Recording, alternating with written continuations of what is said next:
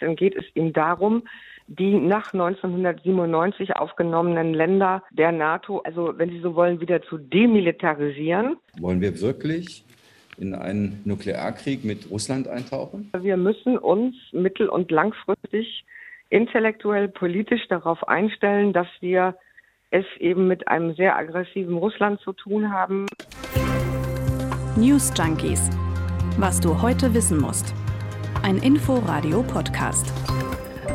Hallo zu einer neuen Folge bei den News Junkies. Wir sind Ann-Christine Schenten und Lisa Splanemann und auch in dieser Folge beschäftigt uns natürlich weiterhin das Geschehen in der Ukraine. Während wir diese Folge aufzeichnen, läuft die russische Invasion in der Ukraine weiter. Wir hören mittlerweile von deutlich mehr als 100 Toten. In Kiew bereiten sich die Menschen unter anderem mit Molotow-Cocktails darauf vor, sich zur Wehr zu setzen. Zehntausende Menschen sind auf der Flucht und Männer zwischen 18 und 16 1960 dürfen die Ukraine nicht mehr verlassen. Es ist unklar, wie lange die Ukraine dem russischen Angriff standhalten wird. Gleichzeitig hört man jetzt davon, dass Russland zu Gesprächen mit der Ukraine bereit ist. Ja, die Entwicklungen, die sind schnell und wir wissen überhaupt nicht, wie das alles ausgehen wird. Aber mit jeder Stunde dieses Krieges wird Putins langfristiges Ziel deutlicher und das scheint die Wiederherstellung der Sowjetunion zu sein, also eine imperiale Großmacht Russland zu errichten. Und damit schafft er eine unmittelbare Bedrohung für ganz Europa, vielleicht für die ganze Welt. Im Inforadio hat die ehemalige NATO-Strategin Stefanie Babst gesagt, wir müssen uns gedanklich darauf einstellen, dass es zu einer direkten Konfrontation von NATO-Gruppen, beispielsweise im Baltikum und der russischen Armee, kommen kann. Ja, dass sich diese beiden Gruppen gegenüberstehen. Wir versuchen heute, möglichst ruhig, uns diese Gedanken zu machen. Wir fragen uns, was folgt, sollte Putin die Ukraine einnehmen? Das, was momentan besonders schwer an diesem Krieg zu ertragen ist, äh, das ist zusehen zu müssen, dass ja aktuell niemand den Ukrainerinnen und Ukrainern aktiv im Land hilft, sie schützt, sich eben niemand außer der Ukraine selbst zu diesem Zeitpunkt aktiv gegen den militärischen Überfall von Russland stellt. Und gleichzeitig wissen wir, welche Konsequenzen ein Einschreiten der NATO in diesen Krieg haben könnte. Der ehemalige deutsche Außenminister Sigmar Gabriel hat es im ZDF MoMA so beschrieben. Ich meine, ich sage Ihnen mal ganz offen, ich höre das immer so mit dem kritischen Unterton, dass die NATO nichts macht. Wollen wir wirklich in einen Nuklearkrieg mit Russland eintauchen? Äh, das wäre nämlich die Konsequenz, wenn die NATO eingreifen würde. Äh, ich glaube, das will nicht mal die Ukraine. Das wäre, würde Europa zum nuklearen Schlachtfeld machen. Wir haben ja eben am Anfang der Folge auch schon von der ehemaligen NATO-Strategin Stefanie Babst gesprochen. Und sie sagt, dieses Nicht-Eingreifen der NATO, das sei eben momentan die einzige wirklich realistische Option. Es ist die Antwort, die es seit Jahren gibt, auch eine, die wir immer wieder an die Ukraine geschickt haben. Die Ukraine ist kein Mitglied der NATO. Sie hat sich auch vor der Annexion äh, der Krim durch Russland, wenn Sie so wollen, nicht als Beitrittsaspirant qualifiziert. Das wird sich jetzt natürlich nicht ändern. Und das ist tragisch, selbstverständlich vor allen Dingen für die Menschen in der Ukraine und für die Regierung. Aber ja, wir werden dem ein Stück weit zusehen. Und aus ukrainischer Sicht ist das natürlich tragisch. Das Ganze betrifft jetzt die militärischen Optionen, was dann aber die Sanktionen der EU betrifft. Und ob die weit genug reichen, das beschäftigt uns nachher im zweiten Teil der Folge. Jetzt stellen wir aber eben nochmal die Frage, was ist, wenn Putin die Ukraine einnimmt, sich nicht zurückschlagen oder abschrecken lässt? Ja, und in diesen Tagen denkt man ja oft ähm, an das letzte Mal, als der Frieden in Europa bedroht war. Das ist jetzt 30 Jahre her. Genauer mhm. geht es da um die Jugoslawien. Kriege. Und seitdem, also seit 30 Jahren, kann man jetzt sagen, ist das Sicherheitsgefühl in Europa noch nie so erschüttert worden, wie das jetzt der Fall ist. Und das wird sich so schnell auch nicht verändern, sagt Stefanie Babst. Wir müssen uns mittel- und langfristig intellektuell, politisch darauf einstellen, dass wir es eben mit einem sehr aggressiven Russland zu tun haben, das versuchen wird, die NATO zu zwingen, die Mitglieder also die wir nach 97 aufgenommen haben, wenn Sie so wollen, wieder zu demilitarisieren. In unserer Recherche sind wir auch auf einen Artikel des Politikberaters Robert Kagan in der Washington Post gestoßen und auf ein Interview mit dem Politikwissenschaftler Herfried Münkler in der Zeit. Und beide sagen, die Ukraine ist verloren. Ja, das sind heftige Worte. Kagan ja. sagt, Russland werde jetzt bald die gesamte Ukraine besetzen, eine Art Marionettenregierung wie in Belarus installieren und stünde dann eben mit seinen Truppen direkt an der Grenze zu Polen, der Slowakei, Ungarn und Rumänien und auch für die drei baltischen Staaten Litauen, Lettland und Estland bestünde eine immense, vielleicht sogar noch größere Gefahr. Kagan sagt auch, die Länder des Warschauer Pakts waren zur Sowjetzeit de facto unter der Kontrolle Moskaus. Dazu gehörten Albanien, Polen, damals die Tschechoslowakei, Rumänien und bis 1990 auch die ehemalige DDR. Und er sagt es eben deshalb, weil er meint, dass Putin mindestens will, dass keine NATO-Truppen auf dem Gebiet des ehemaligen Warschauer Pakts stehen. Vielleicht müssen wir an dieser Stelle auch noch mal ganz kurz klären, was der Warschauer Pakt überhaupt war. Ja, also im Kalten Krieg war der Warschauer Pakt ja sozusagen das Gegenstück zur NATO, die nach dem Zweiten Weltkrieg gegründet wurde, um sich eben genau gegen diese Länder zu verteidigen. Denn die Länder des Warschauer Pakts standen an der Seite der Sowjetunion und nach dem Ende des Kalten Krieges ist der Warschauer Pakt dann aufgelöst worden. Die Mission der NATO besteht jetzt eher in der ganzheitlichen Friedenssicherung und nach 1997 war es dann eben so, dass die Länder des Warschauer Paktes nach und nach Teil der NATO geworden sind. Stichwort NATO-Osterweiterung. Mhm. Die ehemalige NATO-Strategin Stefanie Babst stimmt Kagan indirekt zu, indem sie sagt, Putin gehe es darum, genau die NATO-Staaten, die nach 1997 beigetreten sind, zu demilitarisieren. Wenn Putin sich wirklich vor NATO-Grenzgebiet stellt, nachdem er die Ukraine eingenommen hat, dann wäre die Frage, Will Putin wirklich gegen NATO-Truppen kämpfen? Würde sich das für ihn überhaupt lohnen, salopp gesagt. Sigmar Gabriel sagt nein. Nochmal, militärische Abschreckung für das Gebiet der NATO gibt es. Ich glaube, dass äh, die relative Sicherheit äh, der drei baltischen Staaten, das haben auch die Politiker dort gesagt, natürlich daher kommt, dass sie Mitglieder der NATO sind. Auch Putin wird sich nicht wagen, auch wenn er ähm, jetzt derzeit ja große Sprüche macht, die NATO anzugreifen, weil auch er den Nuklearkrieg fürchten muss. Und wir haben ja vorhin auch schon mal ganz kurz den Politikwissenschaftler Herfried Münkler erwähnt, der eben sagt, auch sagt, die Ukraine, die ist verloren. Er hat aber gesagt, dass er sich nicht vorstellen kann, dass Putin die Länder im Baltikum tatsächlich angreifen werde, da er der NATO vermutlich unterlegen wäre. Er sagt aber, Wahrscheinlich wird Putin dafür Gebiete in den Blick nehmen, die kein NATO-Gebiet sind. Und da geht es um Schweden oder Finnland. Das muss man sich mal vor Augen führen. Also ich finde, er sagt da schon wirklich etwas, wo wir beide ja auch häufiger drüber lesen mussten, um das überhaupt erstmal zu realisieren. Er sagt nämlich, im nächsten Schritt könnte Putin dann auf Norwegen zugreifen. Und das ist ja ein NATO-Land.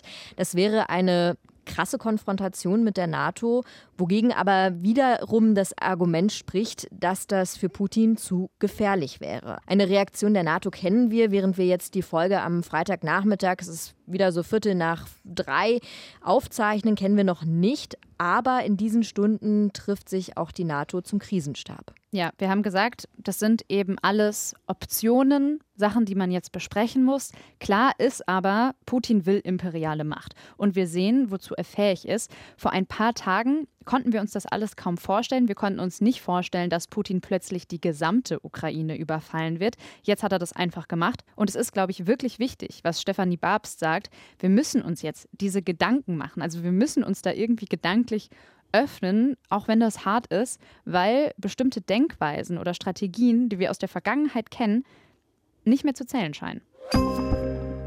Eine große andere Frage, die damit zusammenhängt, die derzeit im Raum steht, ist, wie verhalten sich jetzt andere Länder und vor allem, wie verhält sich China zu der aktuellen Situation?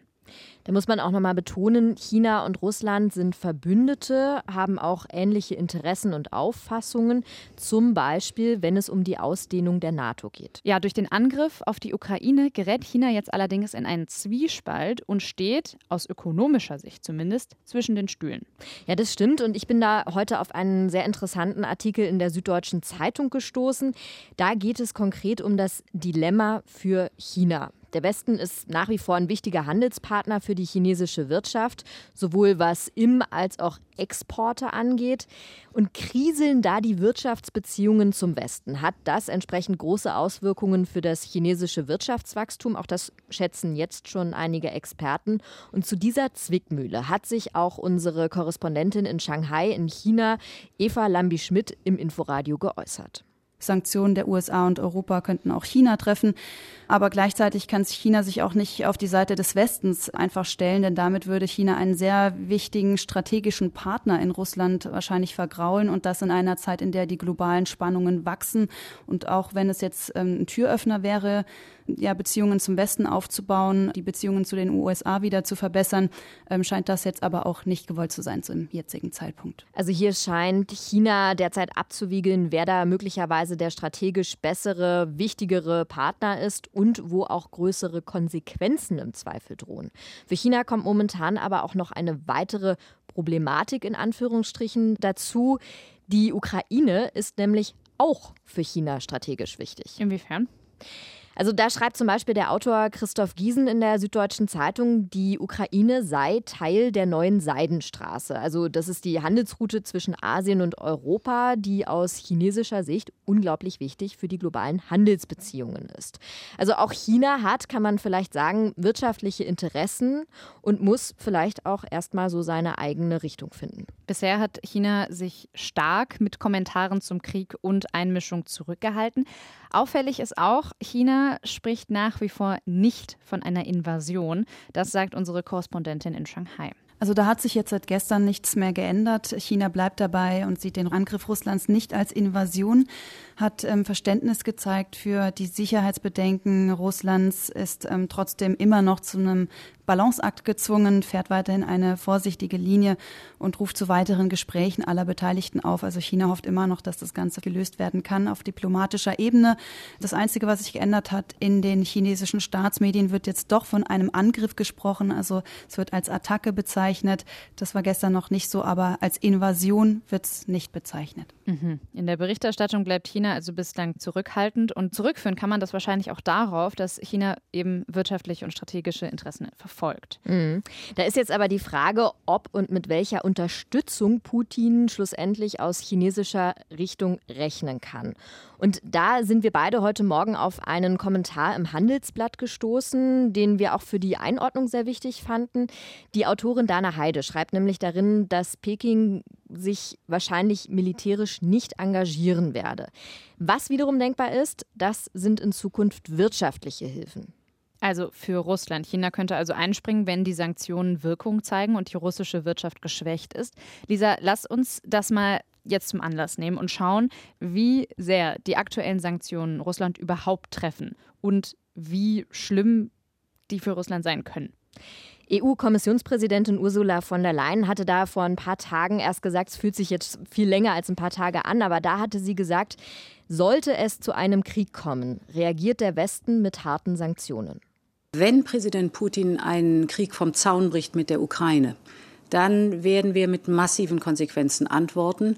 In den ganzen vergangenen Wochen hat er äh, seine Soldatinnen und Soldaten sozusagen im Würgegriff die ähm, Ukraine umzingelt. Wir haben in dieser Zeit systematisch daran gearbeitet, ein großes Sanktionspaket zusammenzustellen, damit die Antwort auch sehr klar ist, dass wenn Präsident Putin den Krieg beginnt, wir antworten mit dem mächtigsten Hebel, den wir haben und an der schwächsten Stelle, die Russland hat, nämlich Wirtschafts- und Finanzsanktionen. Erst hat man versucht, mit dem Androhen von Sanktionen das Schlimmste zu verhindern und doch noch eine diplomatische Lösung zu finden. Ja, wir wissen aber natürlich alle inzwischen, dass das nicht funktioniert hat. Und jetzt ist ja vor allem die EU an der Reihe, genauso aber auch die USA diese Drohungen auch wahr werden zu lassen. Und das läuft zwar an, aber auch da gibt es ja gerade Uneinigkeiten. Mhm. Wir haben auch gerade schon den O-Ton von der EU-Kommissionspräsidentin gehört. Die Sanktionen sollen vor allem Wirtschaft und Finanzsektor in Russland treffen. Zum Beispiel sollen da die Bankhäuser kein Geld mehr kriegen. Darüber hinaus zielen die Sanktionen aber auch auf die russische Luftfahrtbranche zum Beispiel ab. Und da soll die Ersatzteillieferung eingestellt werden, wurde angekündigt. In der Folge würde das die russischen Fluggesellschaften zum Beispiel vor massive Probleme stellen. Also das ist die aktuelle Rechnung des Ganzen. Ja, und dann müssen wir natürlich kurz über Nord Stream 2 reden, die Gaspipeline. Die Pipeline, die ist ja schon seit einiger Zeit startklar und sollte ja eigentlich in Zukunft Gas aus Russland nach Deutschland transportieren. Wir kennen die Debatte mittlerweile alle sehr gut. Olaf Scholz hat ja dann vor wenigen Tagen allerdings erst diese ganze Geschichte erstmal ausgesetzt. Jürgen Trittin, den hatten wir im Interview im Inforadio, der sieht darin trotzdem eine Maßnahme mit großer Wirkung. Er ist außenpolitischer Sprecher der Grünen, Mitglied im Auswärtigen Ausschuss. Das sind erstmal sehr harte Dinge. Wenn Sie mir ein Beispiel nehmen, wir haben ja eine sehr lange Debatte gehabt über Nord Stream 2. Die wird gebaut von Gazprom, einem staatseigenen Unternehmen in Russland und wurde finanziert über Anleihen, die dieses Unternehmen in Europa aufgenommen hat. Da haben sich große Unternehmen auch aus Deutschland, Wintershall etwa daran beteiligt, die das finanziert haben. Das ist künftig komplett verboten. Russland zeigt sich aber bislang aus unserer Sicht weniger beeindruckt angesichts dieser ganzen Sanktionen, die jetzt folgen. Ja, das liegt daran, dass die russische Staatskasse gut gefüllt ist, das sagen Beobachter. In der Vergangenheit wurde einfach schon viel Geld zurückgelegt und zwar möglicherweise auch, um sich auf eine Situation wie die aktuelle vorzubereiten. Also einfach die große Frage, haben diese Sanktionen überhaupt eine Wirkung? Da sagt Bundeswirtschaftsminister und Vizekanzler Robert Habeck, ja, haben sie. Er geht allerdings davon aus, dass die Folgen eher mittel- und langfristig sind. Der Bundeswirtschaftsminister hatte sich dazu im MoMA geäußert. Die Sanktionsdrohung und das Bemühen um das Normandie-Format und die Diplomatie haben Putin ja erkennbar nicht vom Angriff abgehalten. Insofern ähm, wird er sich davon jetzt nicht beeindrucken lassen, sofort den Krieg einzustellen. Aber Mittelfristig und langfristig werden die Sanktionen dazu führen, vielleicht und hoffentlich, dass der Rückhalt in der Bevölkerung nicht so hoch ist und dann ein Eindenken, eine Rückkehr an den diplomatischen Tisch erzwungen werden kann. Inzwischen muss man wohl auch davon ausgehen, dass die Krise wohl auch noch länger anhalten wird. Und auch deshalb sind vermutlich auch noch nicht alle Sanktionsmaßnahmen vollkommen ausgeschöpft. Ja, das ist die Frage. Die EU zum Beispiel, die hat sich ja jetzt noch einige Optionen offen gehalten. Das kritisieren aktuell ja sehr viele Menschen, dass mhm. da nicht alles auf den Tisch gekommen ist ist. Konkret geht es da zum Beispiel um das Bezahlsystem SWIFT. Das ist ein Anbieter, der global von Geldinstituten genutzt wird. Und da geht es hauptsächlich um die Übermittlung von Nachrichten. Also ist eine wichtige Kommunikationsschnittstelle für das internationale Finanzsystem. Ja, und viele Beobachter hatten im Vorfeld ja spekuliert, dass Russland davon ausgeschlossen werden könnte, aber ist bisher nicht passiert. Und da hat sich übrigens gerade Deutschland dagegen ausgesprochen, Russland von SWIFT zu sperren. Aber auch so hätten die aktuellen Maßnahmen fast die gleiche Wirkung, das sagt Jürgen Trittin. Man muss also doch, man muss doch immer aufpassen, dass man nicht sich selber mehr schädigt als dem anderen. Dann machen ja Sanktionen keinen Sinn. Ich will das nur in dieser Deutlichkeit sagen. Was jetzt beschlossen worden ist, heißt, dass russische Banken den Zahlungsverkehr in Europa nicht mehr vollziehen können und dass russische Staatsunternehmen die Finanzierungsformen, die sie bisher gehabt haben, nicht mehr haben werden. Das kommt faktisch auf das Gleiche raus wie eine Blockade von SWIFT ohne dass es die negative Folgen hat, die wir bei einer Sperrung von SWIFT natürlich zu befürchten hätten. Ja, das sagt Jürgen Trittin. Wie gesagt, viele Menschen kritisieren das momentan, dass sich auch Deutschland explizit gegen den SWIFT-Ausschluss stellt. Die EU hätte aber jetzt ja im Zweifel eben noch eine weitere Möglichkeit, die Sanktionen gegen Russland zu verschärfen. Die Taktik ist eben bei möglichen weiteren Szenarien noch was in der Hinterhand haben. Und so ähnlich drückt es auch Bundeskanzler Olaf Scholz aus. Hören wir da mal rein. Im Hinblick auf Geschlossenheit und Entschlossenheit ist es ganz wichtig, dass wir die Maßnahmen, die jetzt die letzten Wochen vorbereitet sind, beschließen und uns alles andere aufbehalten für eine Situation, wo das notwendig ist, auch noch andere Dinge zu tun. Also noch hat die EU nicht alles aus der Hand gegeben. Wir haben ja jetzt auch traurigerweise schon feststellen müssen, dass man inzwischen auf so gut wie alles vorbereitet sein muss.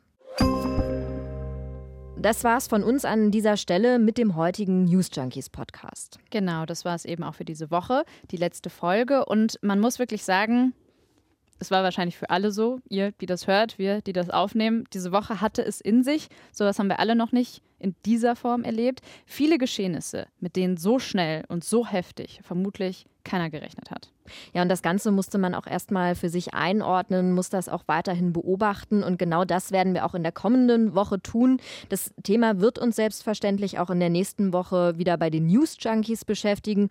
Und bis dahin schreibt uns auch gerne eine E-Mail mit Anregungen, auch gerne mit eurer Einschätzung, mit Fragen und Kritik an newsjunkies.inforadio.de. Genau, bis dahin. Tschüss. Tschüss. News Junkies. Was du heute wissen musst. Ein Podcast von Inforadio. Wir lieben das Warum.